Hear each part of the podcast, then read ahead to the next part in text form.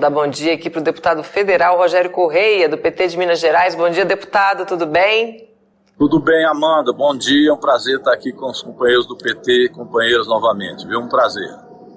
Prazer recebê-lo mais uma vez aqui no Jornal PT Brasil, deputado. Eu gostaria que a gente já começasse assim essa conversa com um balanço aí da CPMI do golpe, que após três meses de trabalho tem confirmado o que os parlamentares da nossa bancada sempre afirmaram, né, desde o início, que o 8 de janeiro foi resultado de uma tentativa de golpe pensada muito antes é, por Bolsonaro e sua turma. É isso, Amanda. Se eu antes mandar um abraço para a companheirada, dizer que nós, eu saí agora, nós estamos numa reunião da bancada do PT com a Miriam Belchior, que está fazendo a apresentação do novo PAC do governo Lula. E é impressionante, serão até o final do governo 1 trilhão e 700 bilhões. Muita obra boa, viu? Principalmente na questão ambiental, tudo com energia renovável. Então depois é bom a gente conhecer de perto esse programa do PAC, que isso vai ser o motor do desenvolvimento social e econômico do país. Então nós estamos lá na bancada, o pessoal pediu para mandar um abraço, está lá o Zeca de Seu, nosso líder, Guimarães, tá a companheirada toda lá e eu mesmo estou voltando para lá. Mas não poderia deixar de vir aqui para a gente falar um pouco também da CPMI. Olha, os trabalhos estão avançando. Vocês viram que esses últimos dias nós tivemos é, notícias deste avanço através da prisão de seis dirigentes, seis é, coronéis da Polícia Militar de Brasília, do Distrito Federal, porque eles tramavam o golpe entre eles. É um negócio impressionante. A peça que a Procuradoria-Geral da República, PGR, representou, e, e a, foi através disso, desse trabalho da Polícia Federal, que o ministro Alexandre Moraes é, autorizou a prisão destes seis coronéis e comandantes da Polícia Militar do Distrito Federal. Estão seis presos. Inclusive, um deles será ouvido na próxima terça-feira em Brasília, que é o coronel Fábio Augusto, que era o comandante na época. E eles, entre eles, falavam de golpe, é, eles expunham que não iam deixar o presidente Lula tomar posse, articulavam mesmo a tese golpista. E no dia, evidentemente, eles deixaram tudo em aberto, a Polícia Militar sem agir, para que aqueles vândalos viessem aqui, os golpistas, e fizessem aquela quebradeira. Então veja bem, vieram arquitetados, financiados, pagos, incentivados por Jair Bolsonaro e encontraram aqui na Polícia Militar este clima de permitir que o golpe existisse, porque eles eram favoráveis ao golpe. Então hoje, isso aí eu diria que foi um checkmate na tese bolsonarista de que foi algo por acaso e que faltou apenas, vamos dizer, decisão do governo que estava entrando de querer terminar com aquilo. Não, foi tudo muito bem planejado. Então esse é um, um exemplo disso. Agora, a CPMI vai entrar em outros assuntos importantes. Nós vamos aprovar amanhã a quebra de sigilo bancário, fiscal, também telemática da Carla Zambelli, a deputada, aquela que saiu armado em São Paulo perseguindo eleitor. Essa também é, é do centro do golpe, é a atividade parlamentar golpista. Então nós começamos com ela a desvendar também como que politicamente esses parlamentares agiram para o golpe. A primeira será a Carla Zambelli. Nós ainda temos, vamos ter a volta de Mauro Cid, vocês estão acompanhando também, Mauro Cid está agora resolvendo a falar, vamos ver se fala mesmo, e vai denunciar tanto o processo de golpe, a gente espera que ele denuncie isso realmente. Vamos lembrar que tinha lá o passo a passo do golpe no celular dele e ele sabia de todo esse planejamento golpista do Bolsonaro. E depois o processo de corrupção que apareceu nesse processo golpista que envolve o presidente Bolsonaro, por exemplo, com os casos das joias, mas tem também o PIX, que a Polícia Federal está atrás daqueles 17, é, 17 milhões, né? É um número tão absurdo que gente até perde o número. 17 milhões que ele arrecadou, segundo ele, é, de apoiadores, mas que a Polícia Federal está desconfiada que tem lavagem de dinheiro. Então, nós estamos também entrando no financiamento e na corrupção individual do presidente Jair Bolsonaro e Michele Bolsonaro. Nós vamos tentar ainda, a Polícia Federal já pediu a quebra de sigilo deles, e eu acho muito importante que o Supremo Tribunal Federal, Polícia Federal, recolha o passaporte do Bolsonaro, porque ele pode tentar uma fuga. Hoje ele se internou, né? Toda vez que as coisas apertam, Bolsonaro se interna. Sabe-se lá que grau é essa doença, a gente até desconfia.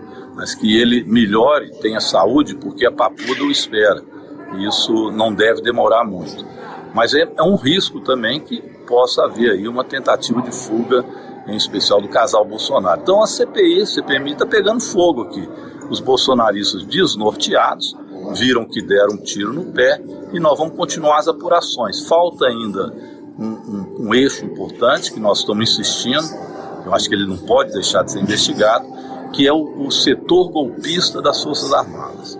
Neste caso, eu já tenho um requerimento aprovado para escutar o general Dutra, que é aquele que ficava no comando aqui em Brasília e que não deixava tirar os golpistas de frente do quartel, exerceu um papel fundamental para o golpe, e o outro que é o ministro da Defesa é, do Bolsonaro, que era o Paulo Sérgio, Nogueira. Paulo Sérgio Nogueira. Esse também tem que ser ouvido, que ele era o ministro da Defesa e foi citado pelo hacker. Esqueci de falar do hacker. O hacker também fez denúncias bombásticas, que lá no Ministério da Defesa eles combinavam de questionar as urnas eletrônicas e que ele, junto com a Carla Zambelli e o próprio Bolsonaro, quiseram fazer uma urna fake para desmoralizar a urna eletrônica e impossibilitar o processo eleitoral e questionar a vitória do presidente Lula. Então, desculpe ter falado tanto tempo, mas é que é tanto assunto, a CPMI vai se embolando os assuntos e complicando cada vez mais o ex-presidente Bolsonaro. Exatamente, é muito assunto, né? A gente teve o ex-ministro do Bolsonaro indo prestar depoimento com, torno, tornozeleira eletrônica, Mauro Cid, é, escoltado pela polícia, vai voltar também a depor, escoltado pela polícia, o Walter Delgatti, né, fazendo aquelas declarações seríssimas envolvendo a Carla Zambelli. Carla Zambelli volta nessa situação aí bem fragilizada para prestar depoimento. Então a gente diz que a CPMI, que foi instaurada graças aos esforços dos bolsonaristas, porque o governo queria trabalhar para aprovar as pautas importantes, né? E se tornou o grande constrangimento desse movimento bolsonarismo que tem tudo para morrer junto com essa CPI, né, deputado? É isso, enquanto eles ficam apertados com isso, com o passado golpista que fizeram, aliás, são golpistas até hoje, nós vamos trabalhando também. Né? Então, hoje estamos discutindo o PAC, mas ontem nós votamos duas, dois projetos importantíssimos para o andamento do país. O, o, o aumento do, sal, do salário dos servidores públicos em 9%, tinha seis anos que não havia reajuste, e com isso acenando para o serviço público brasileiro com melhoras. Então foi um projeto importante e aprovamos também ontem o arcabouço fiscal, a nova regra fiscal e conseguimos retirar o Fundeb também dessa nova regra fiscal. Com isso nós ficamos livres do, tal, do teto do gasto, que é aquela emenda constitucional 95, e fundamos agora um novo desenvolvimento para o país através dessa nova regra fiscal acrescida do PAC então eu acho que o governo Lula mostra a que veio, cada vez se firma mais. Nós estamos muito otimistas, viu? O Brasil vai melhorar, nós vamos retomar a cena internacional. O presidente Lula está na África agora, então acho que o Brasil voltou realmente, como diz nosso slogan.